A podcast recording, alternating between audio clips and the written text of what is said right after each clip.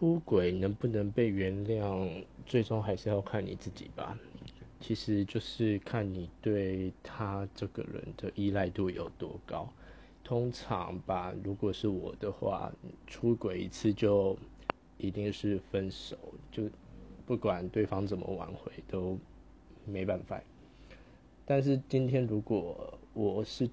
真的非他不可，而且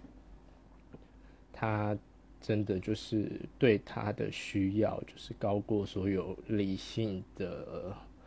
思考的话，那即便是他出轨，我可能还是会原谅他，因为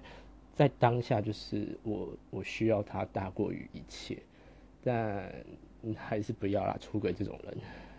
就赶快分了吧。